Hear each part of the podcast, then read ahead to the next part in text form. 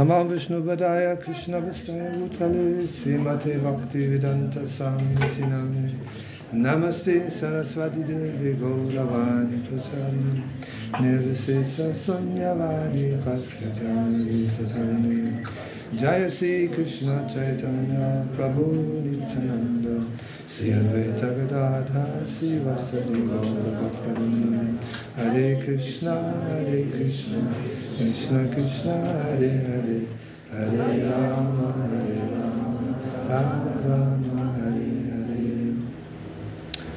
Hare So, ich sitze hier nur so ein bisschen speziell, weil ich mein Bein gebrochen habe. Habt ihr gehört, ne? Für diejenigen, die es nicht wissen, denken, ich sitze ja so ein bisschen spezial, sogar noch höher als Prabhupada. Das ist natürlich nicht der Standard. So, ich lese heute einen Vers aus der Brahma Samhita, Vers 33, mit Erläuterung von Bhakti Siddhanta Saraswati Goswami Srila Prabhupada heißt. Advaitam Achutam Anadim Anantarupam Adyam Purana Purusham Navayovanangcha Vedeshu Dulabam Adulabam Atma Bhakto Govindam Adipurusham Tamaham Bhajami Ich verehre Govinda, den urersten Herrn, der den Veden nicht zugänglich ist, den aber die Seele durch reine, unverfälschte Hingabe erreichen kann. Er ist nicht dual, nicht dem Verfall unterworfen und ohne Anfang und seine Form ist unendlich. Er ist der Anfang und der ewige Purusha.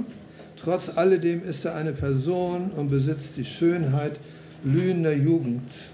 Erläuterung von Bhaktisiddhanta Goswami Sila Advaita bedeutet die unteilbare Wahrheit, die absolutes Wissen ist. Obwohl das unendliche Brahman von Krishna in Form seiner Ausstrahlung ausgeht und obwohl der in allen Herzen wohnende Gott, Paramatma, seine Teilemanation ist, bleibt Krishna immer die eine und unteilbare Person. Achyuta bedeutet, dass er, obgleich Myriaden von Avatars als persönliche Emanationen und Millionen von Jivas als abgesonderte spirituelle Partikel von ihm ausgehen, dennoch als das unteilbare, höchstvollkommene Ganze unverändert bleibt. Obwohl Krishna in seinen Spielen scheinbar geboren wird, hat er keinen Anfang. Obwohl er nach dem Spiel seines Erscheins in dieser Welt wieder verschwindet, ist er dennoch ewig. Obwohl er ohne Ursprung ist, wird er geboren, wenn er hier erscheint. Und obwohl er in Essenz ewig ist, ist er doch eine Person in der vollsten Blüte der Jugend. Zusammenfassend kann man sagen, dass seine mannigfaltigen Eigenschaften zwar scheinbar widersprüchlich sind, aber aufgrund seiner unvorstellbaren Kraft dennoch miteinander harmonieren. Das ist es, was mit Chit Dharma, transzendentaler Natur, im Unterschied zur Materie gemeint ist. Seine anmutige, dreifach geschwungene, eine Flöte, halten, Flöte haltende Gestalt ist von ewiger blühender Jugend und steht über aller Unzulänglichkeit. Macht ihr die Übersetzung in Russisch? Ja? Hör ich gerne.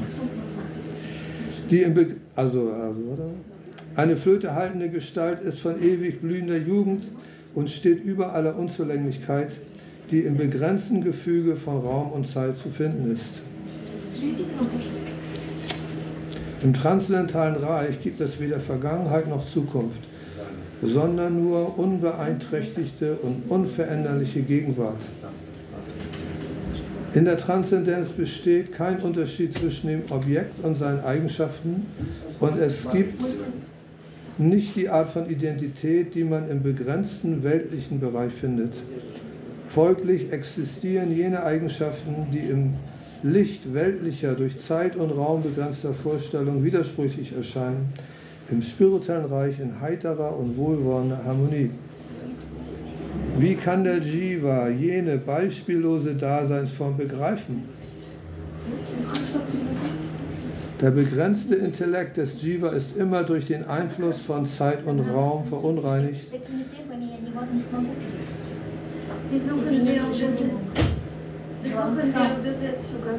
Ja, das habe ich, äh, hab ich schon gemerkt.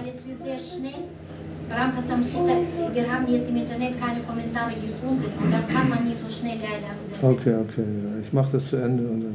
Aber habt ihr schon jemanden zum Übersetzen jetzt? Wenn man das langsam, dann kann man versuchen. Nein, ich meine danach, wenn ich damit fertig bin. Ja. Weil das ist tatsächlich sehr ein bisschen anspruchsvoll, immer beschrieben.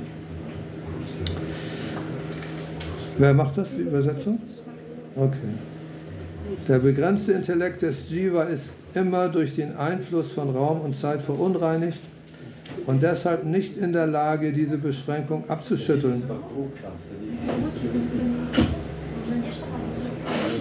Wenn also die Kraft kognitiver Fähigkeit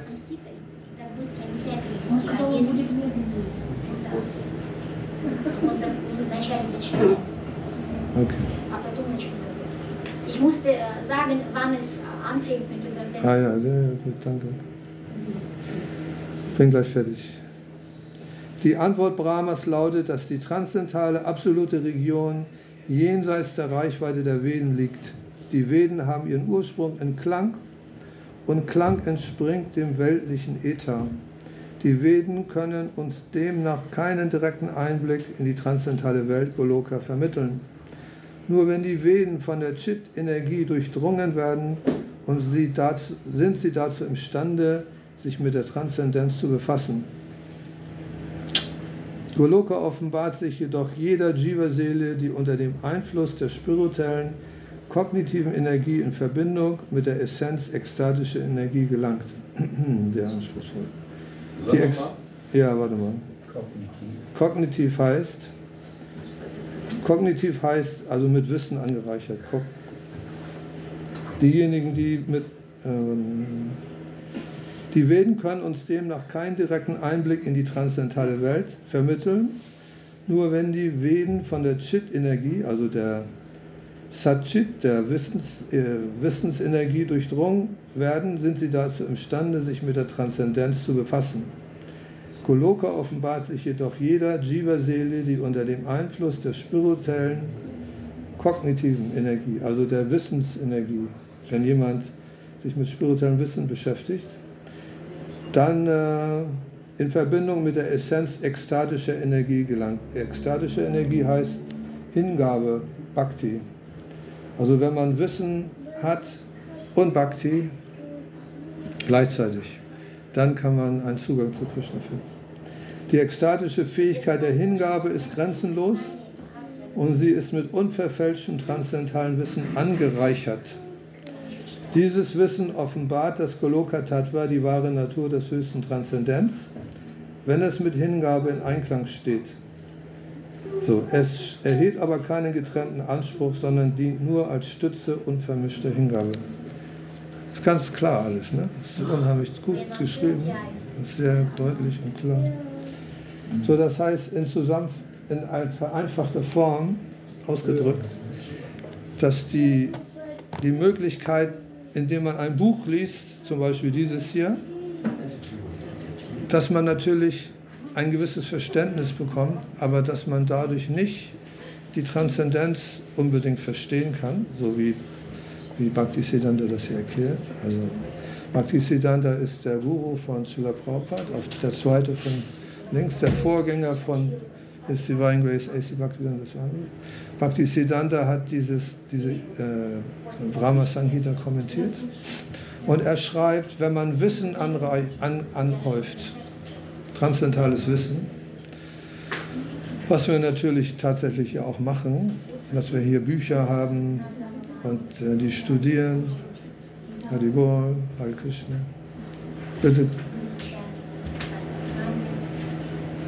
Wenn wir transzendentales Wissen ansammeln, dann ist es nicht automatisch so, dass wir dadurch die Wirklichkeit der Ewigkeit verstehen können.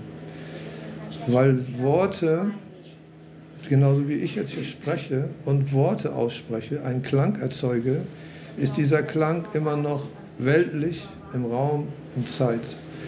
Und meine Begriffe, die ich benutze, äh, sind auch nicht in der Lage, jemand anders dazu zu bringen, eine spirituelle Verwirklichung der Ewigkeit, der transzendentalen Ewigkeit von Goloka Vrindavan zu vermitteln. Das wird hier ausgedrückt. Und deswegen dieser Brahma, der diese Bhagavad, äh, dieses Brahma Sangita geschrieben hat, hat eine Verwirklichung von Krishna gemacht, indem er tausende von Jahren, himmlische Jahre, tausende von Jahren meditiert hat. Dieser Brahma ist eigentlich der Weltenschöpfer und er hat an einem ganz bestimmten Punkt seiner, wo er geboren wurde, war in einer Dunkelheit und er wusste nicht, was er tun sollte. Und er hörte eine Stimme aus dem Äther, einfach so eine Stimme hörte er und diese Stimme sagte, Tapasya, Entsagung, du sollst meditieren, Entsagung auf dich nehmen. Und er saß auf einer riesigen Lotusblume und hat sich dann hingesetzt in Meditation für sehr, sehr lange Zeit, weil es im himmlischen Bereichen eine andere Zeitvorstellung oder eine andere Zeitwahrnehmung gibt, hat er dann irgendwann die Erleuchtung bekommen und hat einen Einblick bekommen in diese ewige Welt. Diese ewige Welt kennen wir aus dem Christentum Paradies und im Buddhismus Nirvana und überall in allen Religionen wird von diesem ewigen Welt gesprochen. So diese ewige Welt nennt sich im Hinduismus oder in den, aus den Veden Goloka Vrindavan oder Vaikuntha Verschiedene Plätze gibt es dort in dieser ewigen Welt. Und in dieser ewigen Welt müssen wir nicht wiedergeboren werden. Gibt es keinen Tod, gibt es kein, keine Krankheit, keine Geburt. Wir sind dort ewig in einem Zustand der vollkommenen Glückseligkeit, des vollkommenen Wissens und der vollkommenen äh, Verständnis, dass wir ewig sind. Satchit Ananda. Vigraha, wir haben dann auch eine Form. Jetzt haben wir eine Form, eine ukrainische Form, eine deutsche Form, eine indische Form, verschiedene Hautfarben, was auch immer, oder bestimmte Ausprägungen unseres Körpers, dann können wir sehen, das ist ein, ein äh, Norddeutscher oder das ist ein Bayer.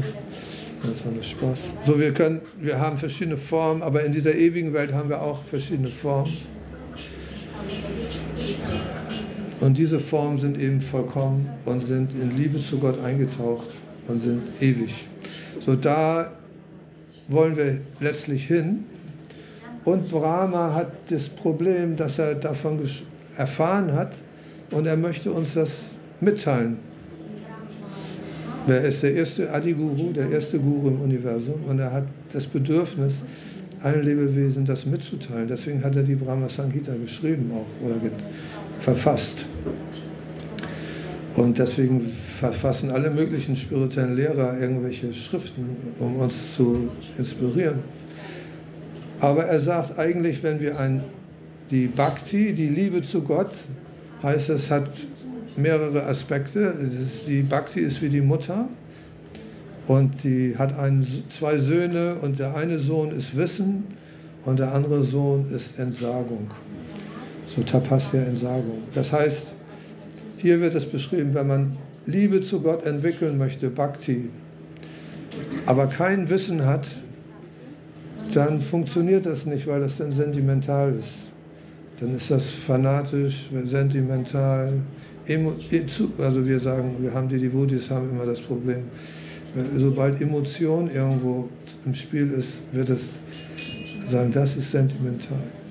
Muss aber nicht sein. Also Bhakti ist ja eine Emotion, ein Gefühl.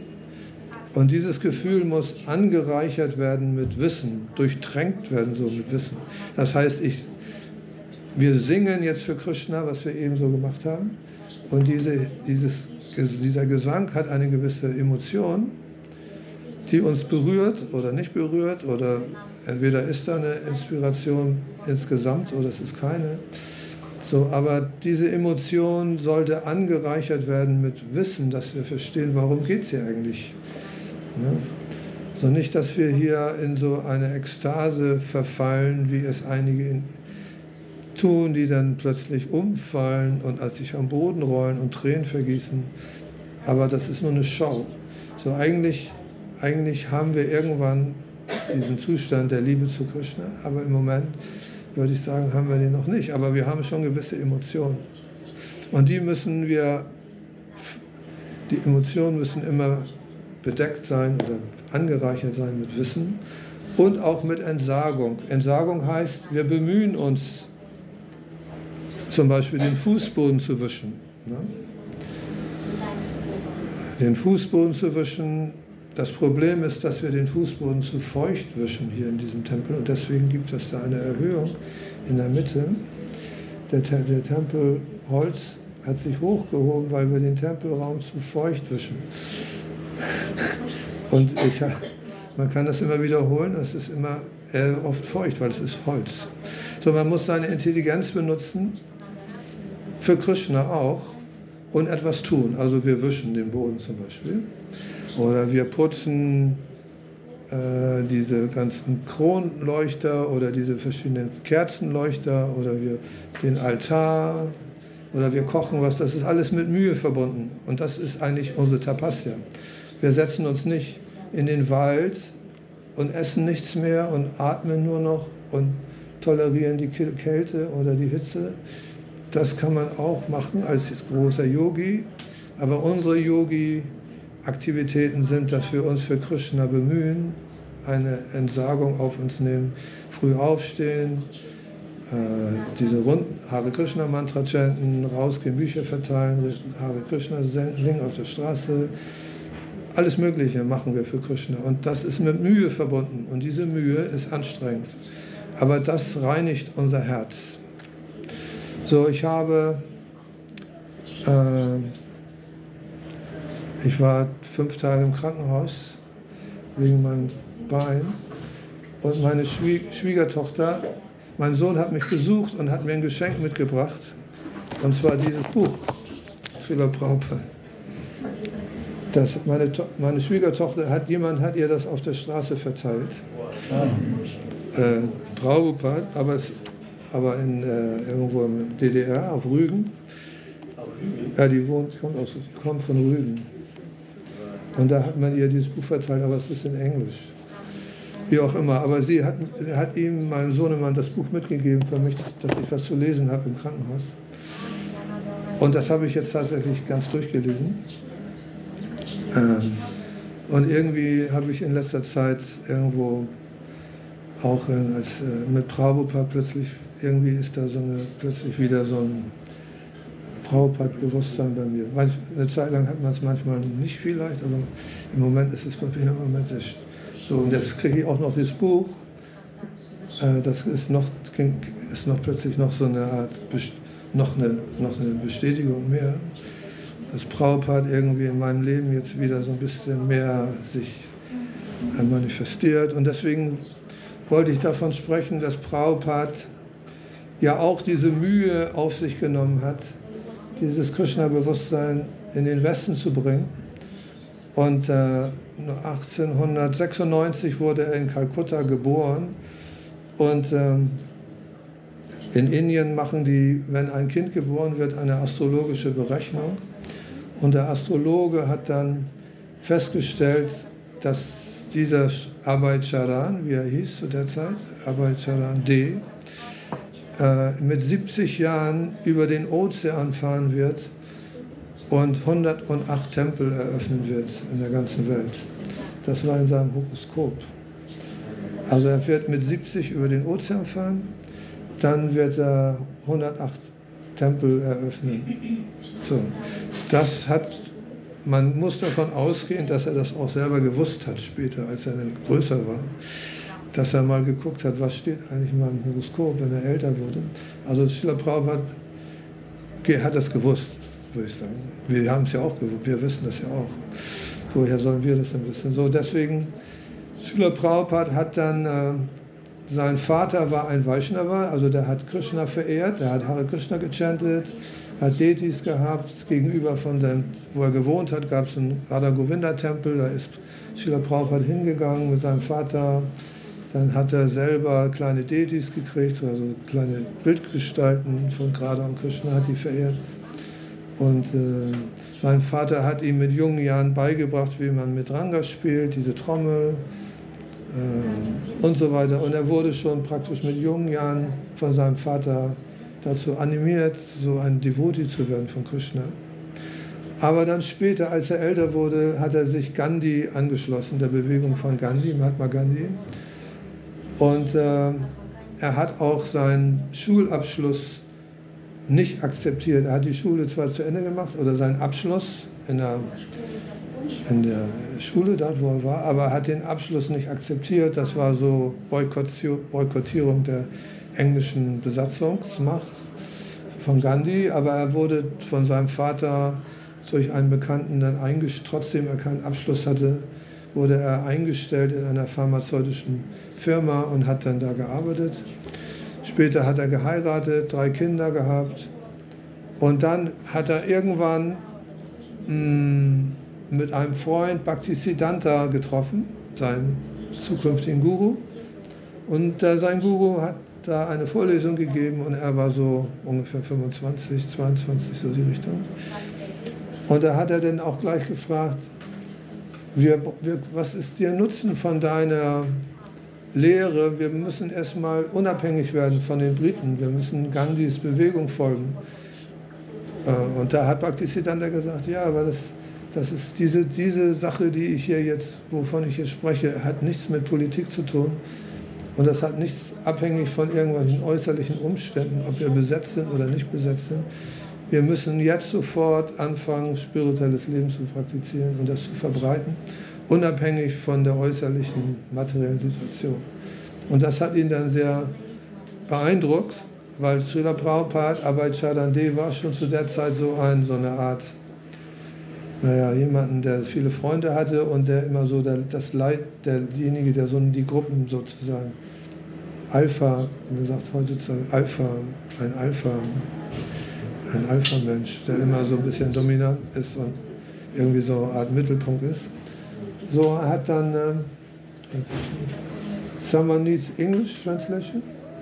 Um, I don't. You don't? You need? Mhm. Okay. Wer will das machen?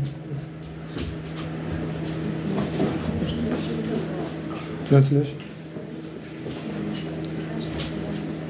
Beide da, willst du das machen?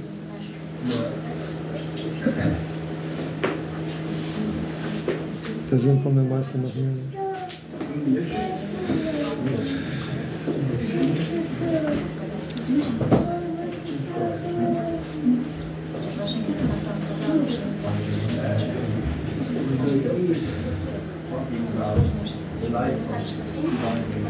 So. so, wir sprechen heute von dem Gründer dieser Bewegung, A.C. Bhaktivedanta Swami Prabhupada, der hier sitzt, der hier sitzt auf dem Bild ist. So, als er sehr jung war, hat er sich dann später dem Bhaktisiddhanta angeschlossen. Aber er war verheiratet und er hatte dann eine Drogerie und äh, war dann in Allahabad, wo der Ganges, Yamuna und Saraswati sich treffen und hat dort äh, gelebt und hat die Devotis dort unterstützt.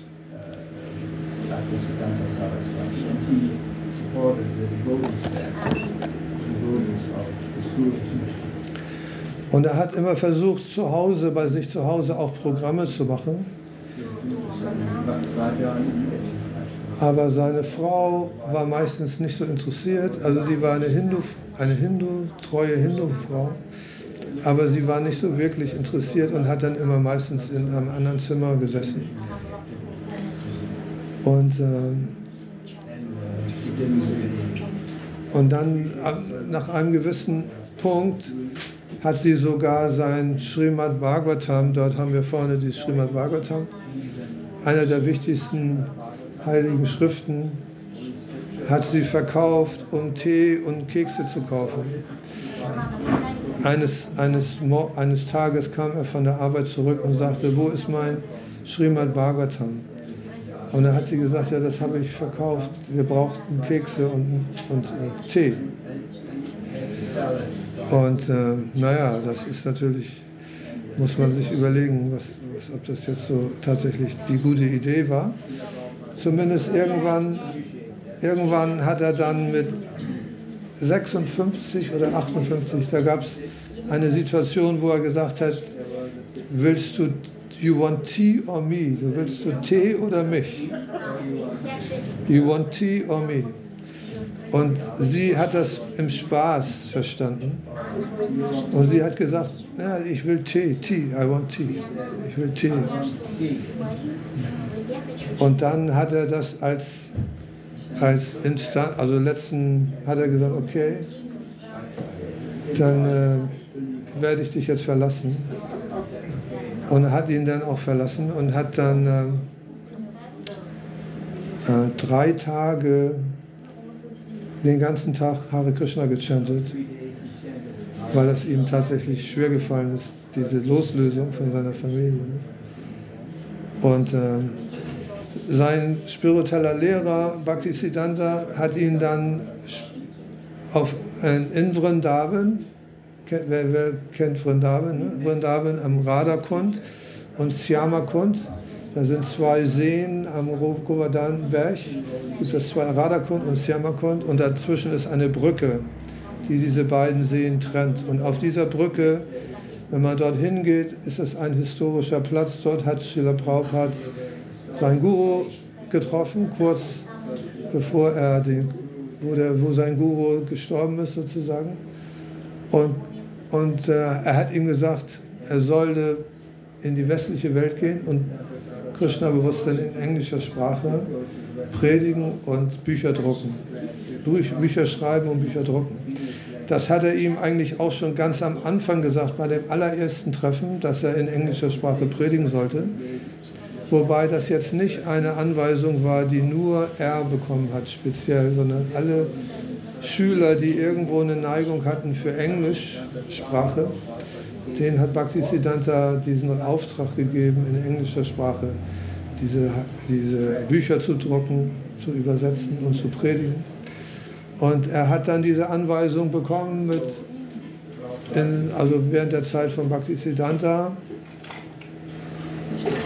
und hat dann, als er seine Familie verlassen hat, dann versucht, das umzusetzen. Er hat dann zuerst äh, ein, diese Magazine Back to Godhead, zurück zur Gottheit, äh, verfasst und gedruckt in, in Delhi und hat die verteilt. Und man, es weiß, dass Delhi im Sommer mega heiß und Srila Prabhupada ist zum Teil manchmal umgekippt vor, vor dieser brennenden Hitze und musste irgendwie das Geld zusammenbekommen, um diese Hefte zu verteilen. Und das war sehr, sehr mühselig. Und dann hat er versucht, in Indien League, die League of Devotees, eine Gruppe von Devotees, eine Bewegung zu, zu anzufangen, aber er hat nur zwei Schüler gehabt. Innerhalb, also das waren zehn Jahre von 19, als er 58 war bis 69, hat er in Indien versucht, das Krishna-Bewusstsein zu verbreiten. Und später haben sie ihm geraten, Sanyas zu nehmen weil die Leute haben ihn nicht so ernst genommen. Und äh, nimm Sanyas. Und dann hat er, okay, dann nehme ich Sanyas. Wobei sich dabei auch nicht viel geändert hat, meinte er danach. Hat er immer noch gekämpft, kämpfen müssen wegen dem, wegen dem Geld und dem, diesen Anerkennung. Und dann wurde, hat ihm jemand gesagt, du druck einfach, mach, schreib doch einfach Bücher, weil die Hefte, die nehmen die und schmeißen die weg, aber so ein Buch behält man eben länger.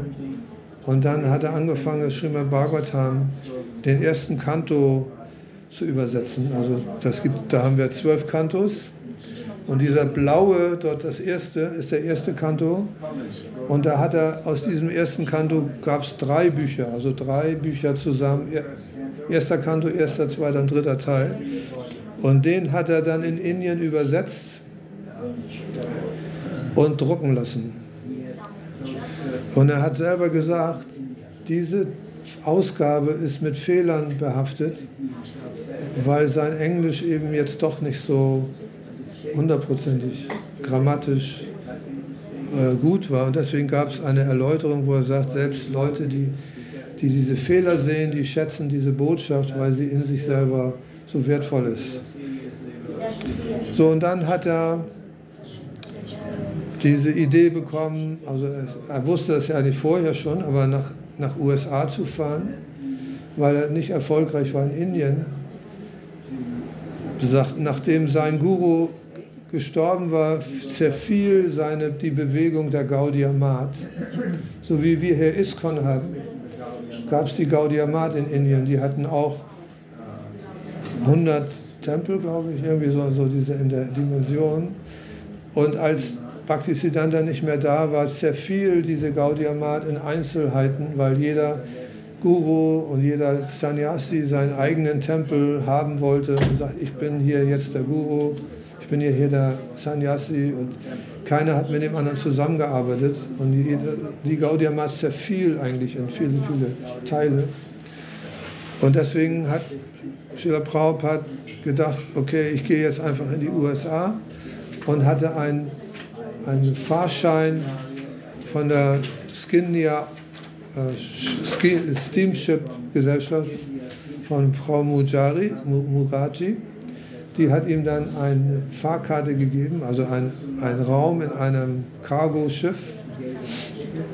Und äh, dann hat er 30 Tage, ist er mit dem Schiff nach USA rübergefahren. Er hatte dort auch eine Familie, die ihn gesponsert hatte, die, wo er dann unter übernachten konnte für, den, für eine gewisse Zeit. Das waren dann zwei Monate Visum und 30 Tage war die Überfahrt. Und der Kapitän war der Erste, der ein Kanto, erster Teil, drei Bände von Srila Prabhupada gekauft hat. Er hatte diese Boxen mit 300 Büchern dabei äh, und nicht, nicht sehr viel Geld. Und da sagte der, der äh, also er hatte dann auch zwei Herzinfarkte auf der Überfahrt. Also, und er meinte, wenn er jetzt den dritten noch gehabt hätte, wäre er wohl nicht, hätte er das nicht überlebt. Und äh, danach wurde auch die, die See unheimlich ruhig. Und der, der Kapitän sagte, er hätte noch nie so eine ruhige Überfahrt gehabt wie diesmal. Und er sagte zu Prabhupada, komm doch wieder mit zurück, dann wird das bestimmt auch wieder ruhig.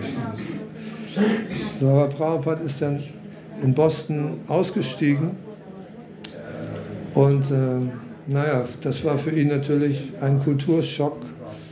Und er hat dieses Gebet gebracht, bitte gib mir die Intelligenz, dass ich diese Botschaft dem westlichen Menschen mitteilen kann, weil ich sehe, dass die völlig jenseits überhaupt nichts mit dieser vedischen Kultur, überhaupt nichts mit diesem ganzen Wissen, gar nichts kennen und völlig entgegengesetzt den Prinzipien, die, die er da präsentieren wollte, leben. Also keine Berauschung, ne? volle Berauschung, ne? besonders Silvester. Äh, dann Fleisch essen, ne? amerikanische McDonalds, Fleisch ohne Ende. Diese ganzen Bisons, die sie da in der amerikanischen Steppe abgeschossen haben, amerikanisches Fleisch. Dann keine Glücksspiele, Las Vegas, alles voll mit Glücksspielen in den USA. Und dann keine, keine unzulässige Sexualität. Zu der Zeit war auch die Hippie-Bewegung da und Love Ne? Sex, Drugs und Rock'n'Roll. Ne? Also nur noch genießen und äh, alles, alles egal. Freie Liebe. So, deswegen, aber er hat dann angefangen, dort zu predigen und war dann bei erstmal einer Familie äh, in Butler, Pennsylvania. Aber das war eine amerikanische Frau mit einem Inder verheiratet. Und da hat er erstmal einen, einen Monat gelebt. Dann hat er gemerkt, dass irgendwie muss ich was machen. Dann ist er nach New York gegangen und da war so Dr. Mishra, so ein Yoga-Lehrer, aber das war so ein Unpersönlichkeits-, nicht Misha, sondern Mish, Mishra, ne? Dr. Mishra. Und er hat dann, äh, da durfte Prabhupada eigentlich nicht wirklich predigen, weil er wollte nicht, dass Prabhupada über Krishna spricht, weil seine Philosophie war Unpersönlichkeitsphilosophie. Aber Prabhupada hat gesehen, aha, der Dr. Mishra, hat das tatsächlich geschafft, hier so einen Ashram aufzumachen, dann werde ich das wohl irgendwie auch schaffen, irgendwie so. Das war so sein Gedanke. Und dann hat er sich so einen kleinen Raum gemietet und da hat er dann äh, jeden Montag, Mittwoch und Freitag um abends um sieben Vorlesungen gegeben. Und da sind dann irgendwelche Leute gekommen, ältere Leute, aber auch jüngere Leute. Und dann hat er gemerkt eigentlich, dass die jungen Leute tatsächlich wirklich Interesse haben an diesem ganzen Thema. Weil das war gerade die Hippie-Bewegung. Und die Hippies wollten äh, irgendwie forschen nach neuen Dingen im Leben, nach dem Sinn, den Sinn im Leben finden und so weiter. Dann wurde ihm auch in einem, wo er gewohnt hat, wurde ihm seine Schreibmaschine geklaut und sein Manuskript. Also es wurden ihm dreimal oder zweimal die Bhagavad Gita Manuskripte, die er schon vorgefertigt hatte, gestohlen. Die musste er dann wieder von vorne neu schreiben. Und die Schreibmaschine wurde ihm geklaut. Dann lebte er mit einem LSD-Verrückten in, in, seinem, in so einem Haus, in so, einer, in so einem Zimmer. Also es war wie so eine Art Lagerhalle. Und der hat ihn dann praktisch bedroht und da ist er da aus, einfach aus, rausgegangen und hat, ist nicht wieder zurückgekommen in diese Wohnung. Aber dann haben, sind einige junge Leute gekommen, die ihn schon kannten. Und dann, äh, als dieser Verrückte ihn da bedroht hat, haben die sich gekümmert, dass der, der hieß äh, Mukunda, wie hieß Mukunda? Wie hieß der?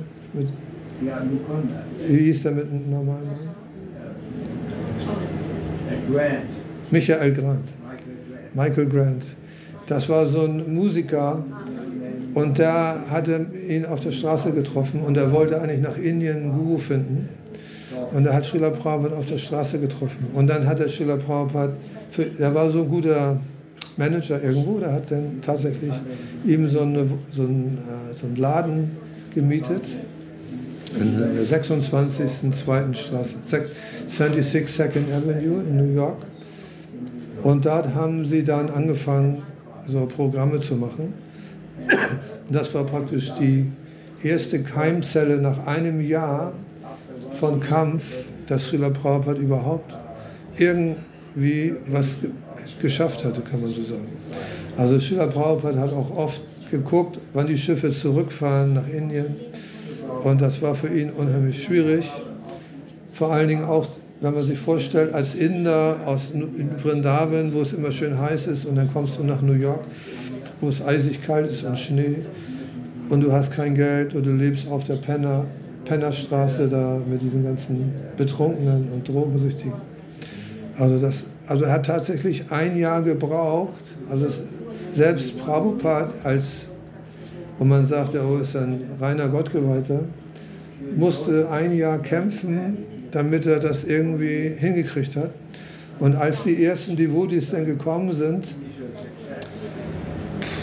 hat er dann auch nach kurzer Zeit gesagt, ihr werdet jetzt eingeweiht. In, dieser, in diesem kleinen Laden hatte er, also vorne war ein kleiner Laden, hinten war eine Wohnung, wo er gewohnt hat. Und dann hat er gesagt, pass mal auf, jetzt nächste Woche ist Krishnas Geburtstag und dann werdet ihr alle eingeweiht. Und dann haben die gesagt, okay. Und was bedeutet das eingeweiht? Und dann haben die gefragt, dann haben die untereinander, willst du auch eingeweiht werden? Ja, ja, ist okay, mache ich. So, und dann sind die haben irgendwie gar nicht wirklich verstanden, was das bedeutet, eingeweiht. Ganz wenige haben das irgendwie gewusst, dass man die vier regulierenden Prinzipien folgen. Kein Fisch, Fleisch und Eier, keine Glücksspiele, keine Berauschung, keine Sexualität außerhalb der Ehe. Und ähm, so, die sind dann irgendwie in seinem Zimmer oben in der Wohnung alle gesessen und er hat Prabhupada so ein Feuer, ein Jagdjahr gemacht, so einen Feuerplatz und der ganze Raum hat gerochen, war voller Rauch. Er hat Prabhupada sie alle eingeweiht. Und äh, ungefähr zwölf Devotis wurden dann eingeweiht. Die Devotis der ersten Stunde. Und unter ihnen war auch zum Beispiel Kirtanananda. Kirtanananda. Kirtanananda war der Erste, der Prabhupada gefragt hatte, darf ich dein Schüler werden? Also Kirtanananda hat Prabhupada immer geholfen in der Küche und hat gelernt, wie man kocht, weil Prabhupada hat für alle, alle gekocht immer.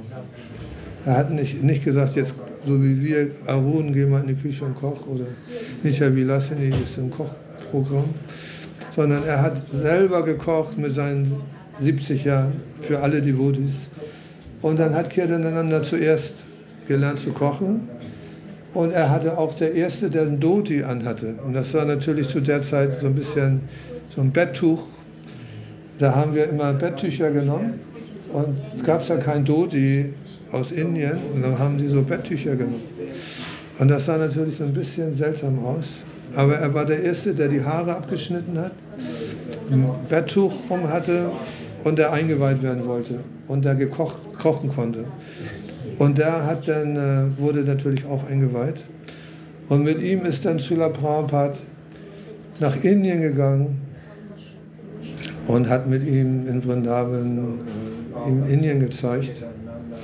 Und da war noch ein anderer Devotee, Achyutananda Swami, der wurde auch in Indien eingeweiht als Sannyasi.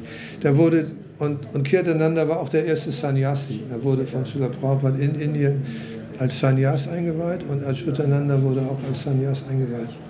Das waren so die allerersten. Und dann hat äh, Prabhupada darauf bestanden, dass seine Schüler auch heiraten, weil das ist ja in unzulässige Sexualität wenn du mit jemandem zusammenwohnst, aber nicht verheiratet bist. So hat der Michael Grant, hatte seine Freundin, die hieß Janaki, die später als eingeweiht Janaki, hat dann sie geheiratet. Und die Schwester von Janaki war Yamuna. Die berühmte Yamuna, die kam dann zur Hochzeit ihrer, ihrer Schwester nach New York und hat dann die erste Aktivität, die sie gemacht hatte, sie hat noch nicht mal den Tempel gesehen. Sie hatte noch gar nichts verstanden. Sie stand mit Srila Prabhupada in der Küche und hat Samosas gemacht. Und die hatte noch nicht mal draußen geguckt, was sie da alles machen. Die stand sofort, das war ihre erste Aktion im Tempel in der Küche zu stehen und mit Srila Prabhupada zu kochen. Und sie hat dann später das Kochbuch rausgebracht, so ein 500 Seiten Yamunas Kochbuch. So, und sie wurde später diejenige, die auch den Hare Krishna Mahamantra gesungen hat auf der Schallplatte mit George Harrison. Yamuna. Und sie war die erste, die die Deities verehrt hat in London. So, also diese Yamuna, es gab einige spezielle Devotis, die sehr herausragend zu der Zeit waren und die unheimlich viel machen konnten. Einer war dieser Mukunda, das war praktisch der allererste, dann Kirtananda, Yamuna, die Brahmananda, Vishnu Jan, äh, Tamal Krishna Goswami, Rameshwara, Harikesh und Jaipataka Swami auch. So von diesen ganzen äh, sind Jayapataka Swami kennt jeder eigentlich, wer die Devotees kennt Jayapataka Swami. Mukunda Swami ist auch ein Swami, der lebt in Australien auf einer Farm und ist schon sehr alt. Also diese ganzen Devotees, als ich Devotee geworden bin, waren die alle immer älter als ich. Also ich war 18. Die waren irgendwie schon alle so 26, 28. Und ich war 18. Also die, die waren immer alle schon ein bisschen älter.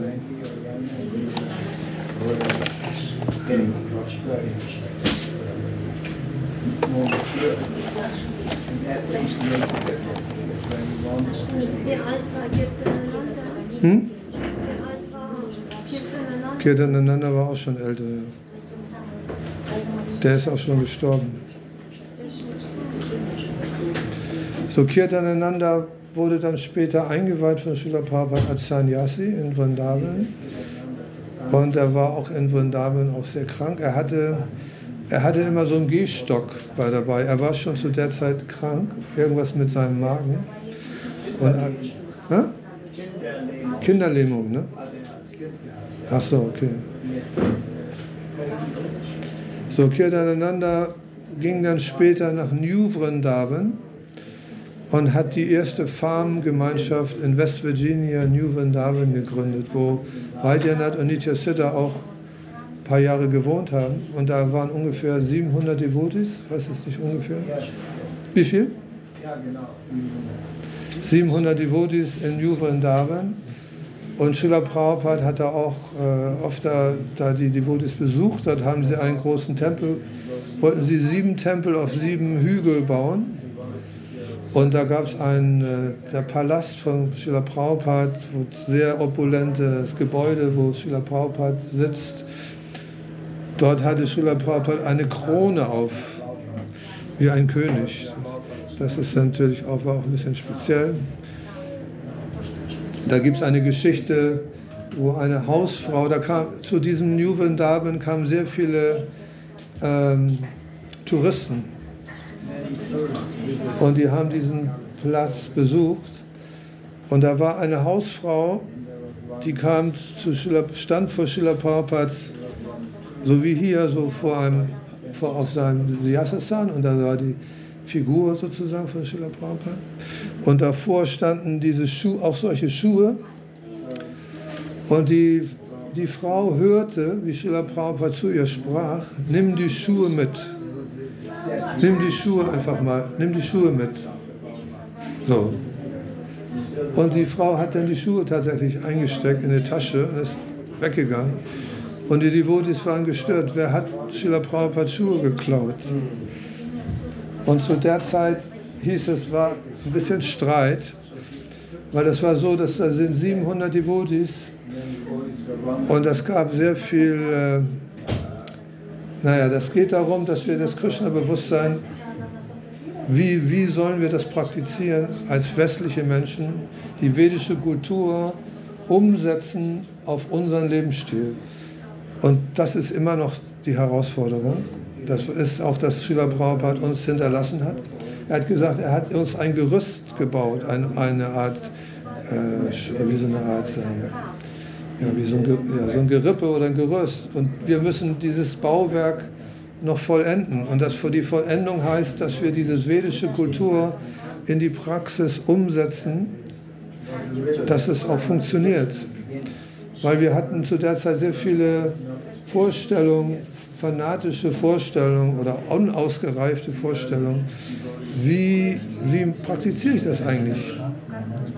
So, man kann jetzt so sagen, aha, man guckt nach Indien, da ist ja noch ein Restbestand der vedischen Kultur zu sehen, aber Indien selber ist auch nicht alles vedisch oder was die da machen, kann man sich auch nicht als Vorbild nehmen. Und da gab es irgendwelche verschiedenen Vorstellungen von naja, wie ist eine Ehe zum Beispiel? Wie funktioniert die Ehe? Wie soll man korrekt in der Ehe handeln nach vedischen Prinzipien? Kindererziehung, Entsagung, Sanyas. Das ganze Leben war völlig unklar für uns. Und da gab es dann auch Probleme in einer großen Gemeinschaft, wo die versucht haben, das zu organisieren, das Zusammenleben von vielen Leuten. Da gab es zum Beispiel einen inneren Kreis von Devotis, die immer morgens zur Mangelarti gekommen sind. 4 Uhr morgens. Aber da gab es auch einen Kreis, wo die Vodis gelebt haben, die nicht jeden Morgen zur Mangelarti gekommen sind. Die wohnten dann so ein bisschen weiter weg. Und dann gab es noch welche, die hießen Fringis. Fringi heißt am Rande verlaufend, die nicht zur Mangelarti gekommen sind, die auch vielleicht ihre Runden nicht immer gechantet haben und die vielleicht ab und zu mal so eine sondern wo was rauchen, wo solche grünen, süßen Substanzen drin sind. So was, das gab es alles Mögliche. Und unter denen gab es auch manchmal komische Verrückte. Und es gab auch einen Fall, dass eine, ein Verrückter gesagt hat zu Kirtananda, mach mich zum Sannyasi. Und er hat gesagt, nein, das mache ich nicht, du bist noch nicht in der... Und dann hat er ihm eine Eisenstange über den Kopf gehauen dem Kirtananda. Und er ist ich weiß nicht wie lange, im Koma gewesen. Solche verrückten Sachen gab es. So, das war eine große Herausforderung. Ja. So, deswegen, so dieser Kirtananda hat diese Juvendamen gebaut. Es gab, na, der, wer, wer, die Geschichte hören will, kann Vaidyanatha Siddha interviewen. So, was dann, was dann auch war, dass der Syama Sundara, Syama Sundara und Malati, die haben in San Francisco gelebt auf einem großen äh, Turm und die haben, dass ihre Aufgabe war, nur dazu gucken, ob Feuer ausbrennt im Wald. Das war so ein cooler Job für Hippies. Du kriegst Geld, du musst aber auf dem Turm leben und wenn Feuer ausbricht, musst du anrufen, dass die Feuerwehr kommt. Und die haben da einfach auf dem Turm gelebt, so ganz cool. War nichts los, immer schön Geld kassiert. Und Mukunda war der Freund von denen. Und Mukunda war eigentlich auf dem Weg nach Indien, um einen Guru zu finden. Obwohl Srila Prabhupada direkt vor ihm stand, hat er gesagt, ich suche noch einen Guru. Und Prabhupada stand direkt vor ihm. Und Prabhupada, er war auch schon eingeweiht von Prabhupada. Aber, aber dann hat äh, Mukunda war dann auf dem Weg nach Indien über San Francisco. Prabhupada hat gesagt, mach einen Tempel auf in San Francisco. Und der Mukunda ist dann nach San Francisco und hat diesen, der hieß dann Samuel Speerster, der war noch nicht eingeweiht als Yamasundra, war sein Freund, hat er ihn getroffen und hat von Prabhupada erzählt. Und er hat dann gesagt, oh, das ist ja Wahnsinn, das ist ja toll und so. Klar, machen wir einen Tempel auf.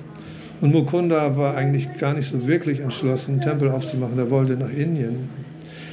Und dann hat der Syamasundra gesagt, pass auf, ich kenne hier ganz viele Musikgruppen und äh, wir machen da ein großes Programm. Und dann sollen die auf, auftreten für ganz wenig Geld und was da übrig bleibt, geht für den Tempel, für Prabhupada. Und dann laden wir Prabhupada ein und dann machen wir da diese Mantra Rock Dance.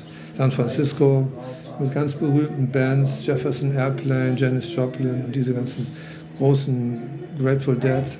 Und die haben dann da so ein riesen Ding gemacht und Schiller Prabhupada ist dann auch gekommen und haben dann da gespielt und dann haben sie am Schluss Hare Krishna gesungen, alle mit ihren Gitarren und das war dann irgendwie das Mega-Event auf der Hippie, weil die ganze Hippie-Szene war in San Francisco. Going to San Francisco, and some flowers in your hand. Das war der große Hit. Ja, ne? So, da war die San Francisco-Szene, alle waren Hippies, alle waren auf Droge, alle hatten ständig wechselnde Bekanntschaften und suchten nach dem Sinn des Lebens. Und da hat Srila Prabhupada, äh, da war praktisch so eine Rocker, die Hells Angels waren gleich nebenan von dem Tempel und das war nur eine riesige Gruppe von jungen Leuten und die Hare Krishna, die Devotis waren mittendrin und haben dann natürlich richtig gut gepredigt. Und der Syamasundara wurde dann eingeweiht und er sollte auch eingeweiht werden, aber er war mit seiner Freundin, die später Malati hieß, noch nicht verheiratet. Er, er hat ja auch ein Buch geschrieben oder hat mehrere Bücher geschrieben. Und dann hat er erzählt, dass er vor der Einweihung, zwei Stunden vorher, sind sie zum Standesamt gefahren, haben ganz schnell geheiratet. Und dann sind sie zwei Stunden später zu Prabhupada und sagen, wir sind verheiratet, kann jetzt eingeweiht werden. So? Vadim hat, kann, kann sich, kennt sich ja auch aus. Und dann äh, hat er, sind, sind die verheiratet gewesen. Und die waren auch, und dann hat die Malati in einem Geschenkeladen eine kleine Figur gesehen und die hat sie so in die Tasche gesteckt. Und dann hat sie Sula Prabhupada gesagt, guck mal, was ich mitgebracht habe, kannst du damit was, weißt du, was das ist? Und dann hat Srila Prabhupada sich verneigt vor dieser kleinen Figur und das war Jagannath. Da hatte sie Jagannath aus dem Laden mitgenommen und hat, sie, da hat Prabhupada gesagt, da müssen aber noch zwei andere sein. Und dann ist sie nochmal in den Laden gegangen, hat die anderen auch schnell eingesteckt. Und dann hat sie, hat sie diese Jagannath zu Bhatram Baladev gehabt. Und da hat Prabhupada zu Syama Sundara gesagt, kannst du die schnitzen in groß? Du hast ja jetzt ein Muster. Und da hat Syama Sundara die Jagannath geschnitzt, so, so groß. Und da gab es die Geschichte, wo, wo Srila Prabhupada guck, will gucken, wie Jagannath aussieht. Und da liegt ja so eine Packung Zigaretten Marlboro auf dem Kopf von Jagannath. Da hat Syama Sundara noch ab und zu mal Zigarette geraucht. Also das war so die, die Zeit. Dann haben sie Rasa Yatra gemacht in San Francisco.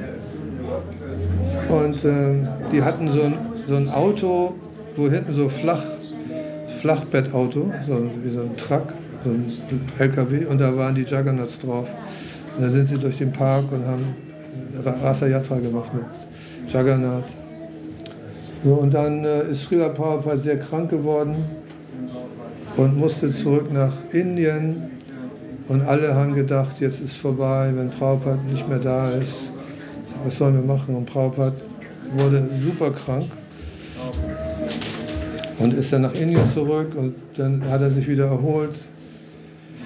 Und äh, dann hat er die Devotis, den Syama Sundara,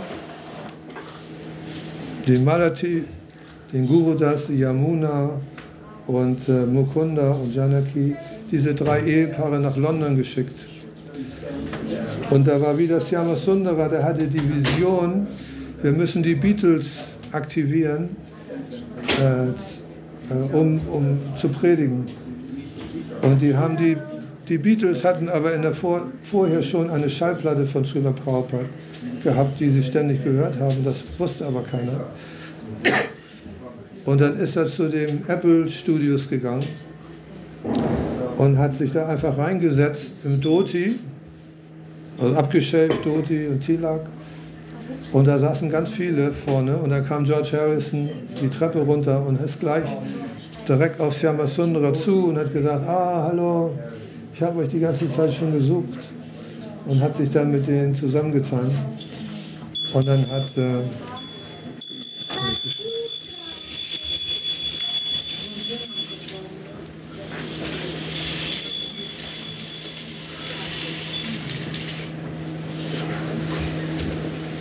Dann hat äh, John Lennon von den Beatles hat den, sein, sein riesiges Haus zur Verfügung gestellt. Und die Devotees haben da renoviert und durften da wohnen. Und äh, John Lennon und Yoko Ono, Yoko Ono war so ein bisschen gegen Krishna-Bewusstsein und hat John Lennon immer so weg, wollte das nicht, dass er Devotee wird. Aber George Harrison ist dann richtiger Devotee geworden und hat dann, äh, hat dann äh, äh, sehr viel für die Devotis getan. Da gab es eine Geschichte, wo Srila Prabhupada wollte das Krishna-Buch drucken. Das, das Krishna-Buch war zu der Zeit ein sehr großes Buch, so groß, mit groß vielen Bildern. Und äh, Syama Sundara hatte so eine freundschaftliche Beziehung zu, zu George Harrison. Und äh, er, er, wollte eigentlich nicht immer wegen Geld weil alle haben George Harrison immer wegen Geld gefragt. Und er wollte diese, diese Freundschaft nicht aufs Spiel setzen, nur wegen Geld. Und da gibt es die Geschichte, wo, wo, er, wo Prabhupada sagt zu ihm, frag doch George Harrison, ob er unser Buch nicht finanzieren will, das Krishna-Buch. Und da hat Siamas nochmal gesagt, ich habe die Anweisung von Prabhupada, aber eigentlich äh, ist es für mich total unheimlich schwierig, das jetzt zu machen, diese Anweisung zu befolgen. Das ist ja manchmal so, der Guru gibt mir eine Anweisung und man, man kann die gar nicht ausführen, denkt man zumindest. So, dann hat er natürlich nicht gesagt, nee, das mache ich nicht, sondern hat das erstmal so registriert. Und dann haben sie eine Einladung gehabt für George Harrison, haben da Prasadam gekocht, Kirtan gemacht im Haus von George Harrison und das wurde dann immer später und das kam dann zum Ende. Und er sagt, jetzt muss ich George Harrison fragen, weil Schüler Prabhupada hat mir das als Auftrag gegeben. Und dann hat er George Harrison gefragt, äh, das waren dann irgendwie 25.000 äh, Pfund oder so, 50.000 Mark, sowas. Und er hat, hat er gesagt, äh, George Harrison, Prabhupada hat mich gebeten, dich zu fragen, ob du diese, dieses Geld spenden möchtest für das Krishna-Buch. Und in dem Moment kam Blitz. Es wurde dunkel und ein riesen donnernder Blitz. Und das alles war dunkel, kein Strom. Alles, die saßen da im Dunkeln, so für eine, zwei Minuten. Und dann ging das Licht wieder an und dann sagte George Harrison, wenn das nicht ein Zeichen ist, okay, ich mache das. Und dann hat er dieses Krishna-Buch finanziert und steht vorne auch so eine Widmung von George Harrison, Apple Records. Ja, irgendwie hat er da was reingeschrieben für, als Widmung. So, und dann äh, hat er später sein Bhaktivedanta Männer in, in Hertfordshire, London, hat er sein Haus gespendet für 99 Jahre umsonst. Und dort haben die Devotees einen riesen Tempel mit so einem großen Park und Kühen und alles mögliche. Und da kommen jeden Janmastami 60.000 indische Gäste äh, zum, zum Janmastami. Ja. George Harrison ist ja auch vor gestorben vor einiger Zeit. Srila Prabhupada wollte nie, dass George Harrison richtig Devoti ist mit abgeschäft im Tempelleben und Doti und Beatback, sondern er war immer, macht seine Musik, ne, My Sweet Lord, dieses Stück von, von George Harrison, My Sweet Lord, war einer der besten verkauften Schallplatten der Beatles, zig Wochen in Platz 1 oder so My Sweet Lord. I really wanna see you, I wanna, wanna live with you. Und dann Halleluja, Hare Krishna am Schluss. Also da hat er durch seine Musik hat er unheimlich viel bewegt. All things must pass. Alle Dinge sind vergänglich. Hat er so eine Schallplatte gemacht, die so eine Langspielplatte, eine Doppel-Langspielplatte, die habe ich auch zu Hause. Und die war auch ja, ganz lange in den, in den Charts der LPs. Also George Harrison hat unheimlich viel gemacht für die Devotees, für Srila Prabhupada und für diese Bewegung. Und äh, Donovan war auch kurz dabei, dann Le Annie Lennox, äh, viele Musiker und äh, bekannte Leute sind Devotees gewesen, zum Teil länger und zum Teil nicht so lang, aber sie, sie haben sich da angezogen gefühlt. Und so hat Srila Prabhupada eben seine Bewegung immer mehr entwickelt und äh, dann kamen diese Bücher, ne? die haben Bücher gedruckt und äh, da war das Chaitanya Chaitamrita, ich bin gleich, wir machen gleich zu Ende. Ne? Da gab es das Chaitanya Chaitamrita. Das haben wir auch so viele Bücher wie hier vom Srimad Bhagavatam. Und da hat er gesagt, ihr druckt zu langsam zu Rameshwara, dem Drucker, die die in Los Angeles. Es ist zu langsam. Da sagte der, ja, wir können ein Buch in einem Monat drucken. So. Und da hat Prabhupada gedacht, nein, ich will alle Bände in zwei Monaten fertig haben. Und dann haben die erstmal geschluckt. So. Und dann haben die den Challenge angenommen und haben tatsächlich dann alle, alle Bücher des Chaitanya Chaitamrita in zwei Monaten rausgebracht. Und das war wie so ein mega Marathon. Und tatsächlich haben sie das dann geschafft, diese, diese Vorstellung, wir schaffen nur eins im Monat, 17, 17 Bände in zwei Monaten. Und dann, also solche Sachen. Und er hat Prabhupada manchmal so die unmöglichsten äh, Sachen äh, irgendwie gefordert. Und das ist dann durch, durch die Hingabe der Devotees tatsächlich Tag und Nacht gearbeitet. Und äh, dann hat Syama Sundar in London den Bhaktivedanta Bury Place, den ersten Tempel in London, hat er also ausgebaut und er hat schon eine Wand rausgerissen, obwohl das noch gar nicht genehmigt war. Die durften diese Wand da nicht rausreißen, aber der Tempel war zu klein, hat er die Wand rausgerissen. Und da kam die Behörde an und hat geguckt und die haben irgendwie, irgendwie ist das so durchgegangen. Und dann hat er so, ein, so eine Decke gebaut aus so Holz, das sah wie so ein umgestürztes Boot aus. Als würde es in so einem Boot sein, was so umgedreht ist aus äh, Pineholz, Pinienholz, kalifornische Pinienholz. Und dann ist er kurz vor Beendigung nach drei Tagen, 24 Stunden Durcharbeiten zusammengebrochen. Und der Altar war noch nicht fertig.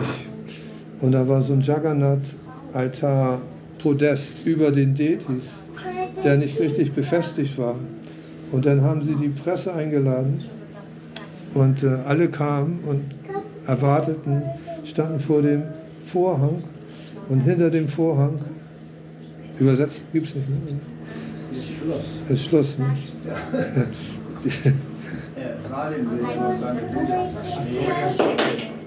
Schauen wir nicht mehr, ne? Okay, ja, ich mache erst einfach Schluss. Wann nächste, wann nächste Woche? Nächste Woche? Na, zumindest ist dann der Altar zusammengebrochen Und Srila Prabhupada hat dann irgendwie eine Säule, so eine ganz schwere Säule, eigenhändig so in Position gebracht.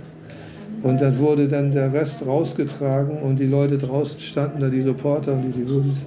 Und dann ging der Vorhang auf und alles war plötzlich dann so fertig. So. Aber hinterm Vorhang hat Prabhupada so übermenschlich diese, so eine Riesensäule, die am Wackeln war, so wieder in Position gebracht. Also das, also es ist jetzt nicht so, dass das alles so reibungslos gelaufen ist. Ein bisschen in die heutige Zeit also sind wir immer eine Chaos-Management-Bewegung. Ein bisschen noch. Hat sich schon vieles gebessert, aber also Srila Prabhupada hat. Hä? Haben. Sie haben sich ein paar Mal umgedreht. Und da konnte man das nicht hören. Ne? Hm. Aber okay, alles okay. So, okay, Sie okay. haben wir verstanden. Habt ihr schon alles verstanden? Dass ihr noch diese Person Okay, dann mache ich jetzt Schluss. Und wenn da jemand irgendwelche Fragen hat, kann er oh, noch fragen. Abseitsfrage. Der Papst Benedikt, ja, der ist jetzt gestern gestorben. Der Papst. Genau, ne? ne? mhm. Und äh, angeblich seine letzten Worte waren, ich liebe dich, Jesus. Hm? Ich liebe dich, Jesus. Ich liebe dich, Jesus. Genau, seine letzte, angeblich seine letzten Worte waren.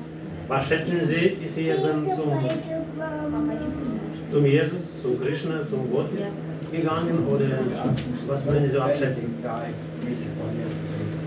Also ich denke, Jesus ist ja auch als Guru völlig, äh, völlig selbst. Also ich, ich, ich kenne so Berichte von Leuten, die dann in so einer Nahtoderfahrung Jesus gesehen haben, als Wesen in der anderen Dimension, als real, wie so eine Art Engelswesen, dass der auch real irgendwo existiert. Und wir sagen, dass jemand, der jetzt Christ ist, in einen Bereich kommt, wo der christliche Form Gottes verehrt wird und damit auch Jesus. Warum nicht?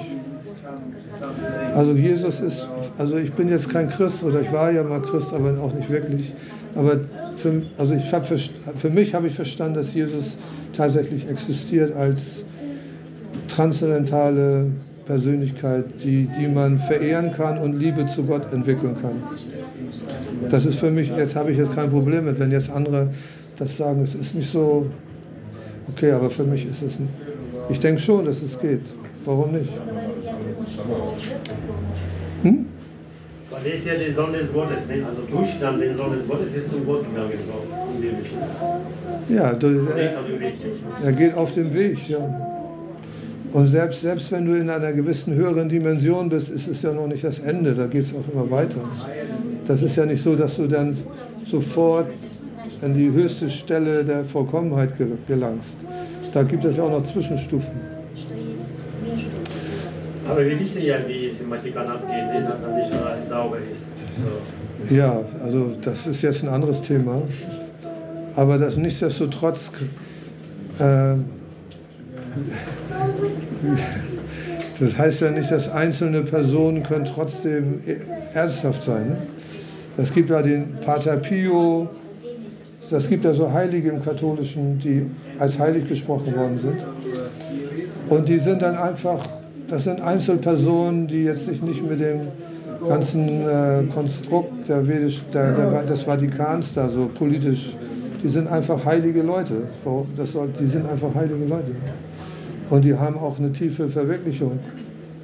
Pater Pio zum Beispiel, das hat ja diese Stigmata, die bluten. Oder, oder Franz von Assisi, oder die haben ja diese Stigmata. Die sind so vertieft in die Jesus-Geschichte mit dem Kreuznageln, dass die bei selber das Blut hier rauskommt. Jeden Freitag. Also das sind richtig, das ist schon speziell.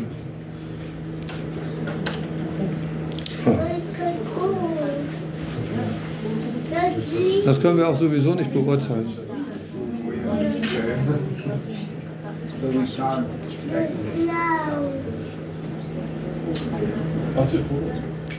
Noch eine Frage? Ja, wie lange bist du denn schon Devoti? Gute Frage, ne? Ich bin vielleicht gar kein Devoti. Was? Ich bin vielleicht gar keine. Nein, doch.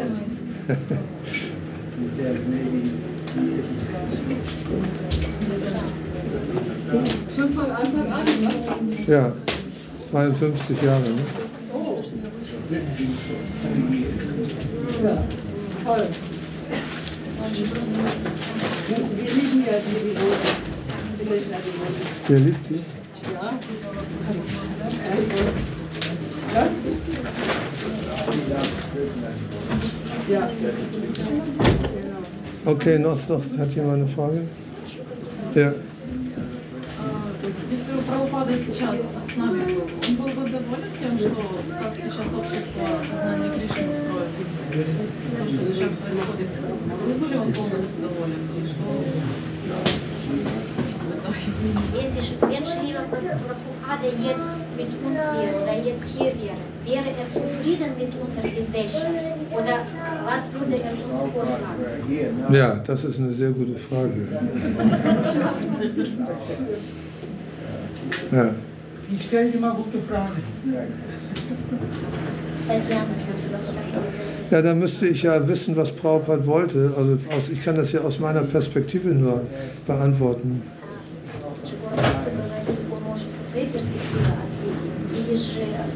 хочешь знать, ш- что еще Шрила Прабхупада вообще считал? Also wenn Srila Prabhupada hat zum Beispiel... Das Srila, und das, beides. was denn? Sie möchte beides wissen, Was heißt beides? was Srila Prabhupada erwartet hat und was ihre Pers aus ihrer Perspektive. Ach so. Gro- Großes Thema jetzt. Nee, Srila Prabhupads Perspektive kann ich nicht wiedergeben. Also ich kann mir vorstellen, insgesamt würde ich sagen, ist er zufrieden. Insgesamt ist er zufrieden, weil sich das ja nicht, die, diese Bewegung für Krishna-Bewusstsein hat sich ja weiter verbreitet und hat sich etabliert. Ja. Aber es sind auch viele Sachen passiert, wo wir jetzt auch nicht behaupten können, wir, sind die, wir haben die reine Weste wie der Vatikan. Ne, ISKCON hat auch äh, irgendwo irgendwas, äh, was nicht so gut ist. Aber es war selbst zu Prabhupada-Zeiten gab es solche Fälle, wo Srila Prabhupada korrigieren musste. Aber wenn Srila Prabhupada selber da war und hat gesagt, so wird es jetzt gemacht, dann war das klar. Weil dann hat er eindeutig als Einzelperson seine Meinung gesagt und da gab es keine Diskussion. Aber wenn es jetzt ein schwier eine schwierige Situation gibt und da ist eine große Gruppe von Leuten, die diese Lösung finden sollen und die sich nicht einig sind, weil keiner diese Position hat als wie Prabhupada, dann gibt es ein Problem.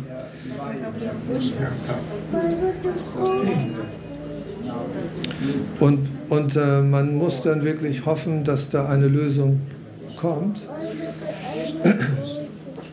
Und manchmal dauert das alles viel länger.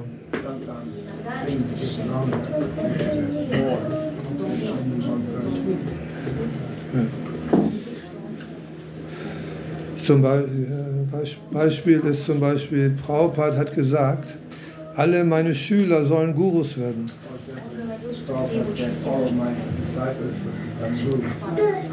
Also alle, also nicht, nicht einfach nur, weil du eingeweiht bist, bist du ein Schüler, sondern alle ernsthaft praktizierenden Schüler sollen Guru werden. Und das, das kann man auch, könnte man, also ich, auch die Schüler der Schüler sollten Gurus werden. So, das heißt, jeder von uns, der hier irgendwo Schüler ist oder ein aspirierender Schüler ist, sollte letztlich Guru werden. So, das gibt einmal Diksha Guru und Siksha Guru. Der einweihende Guru, der dich, der Schüler hat und die einweiht. Und dann gibt es den Siksha Guru, der Unterweisung gibt. Genau. Und jetzt ist das Problem, dass weibliche qualifizierte Schüler sagen, ich will, dass sie Gurus werden wollen. Oder der Bedarf ist da. Da sind einige Schüler, die haben einen weiblichen Schüler von Prabhupada als ihren Guru auserkoren. Die sagen, das ist für mich, in meinem Herzen ist diese Mataji mein Guru.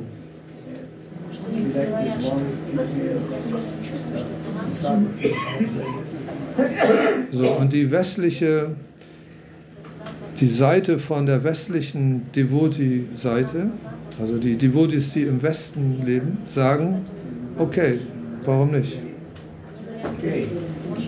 Das hat Prabhupada ja gesagt, alle meine Schüler, das heißt auch die weiblichen, sollen Guru werden. Aber die Indischen sagen, Indien sagen nein, weil das ist nicht die Tradition.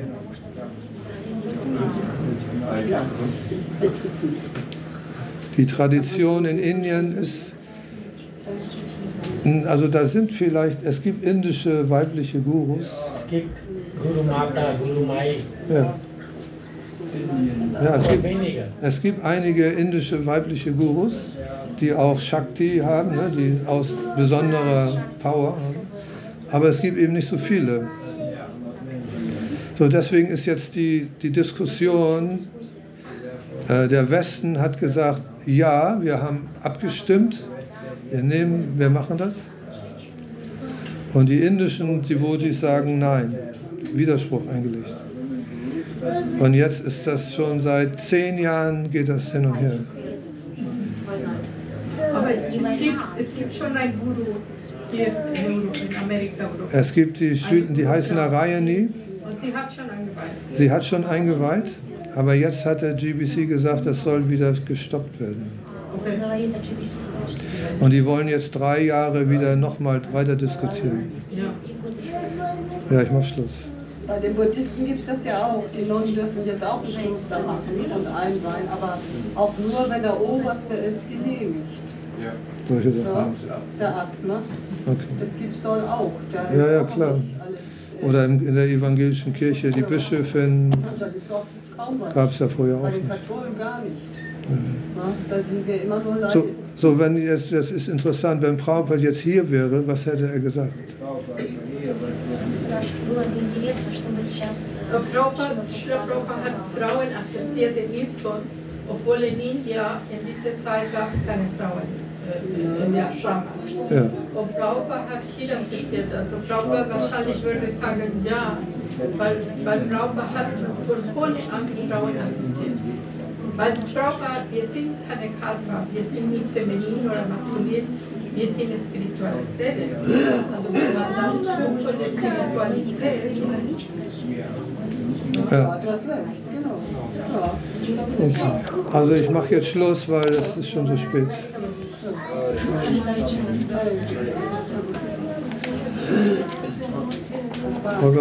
Prabhupada.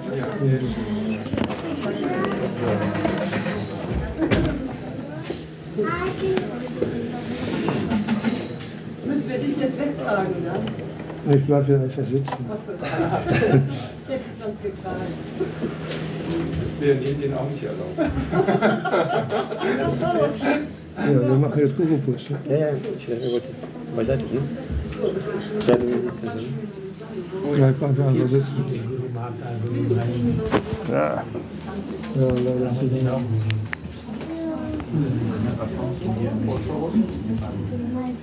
Komm, hey, hey. Und?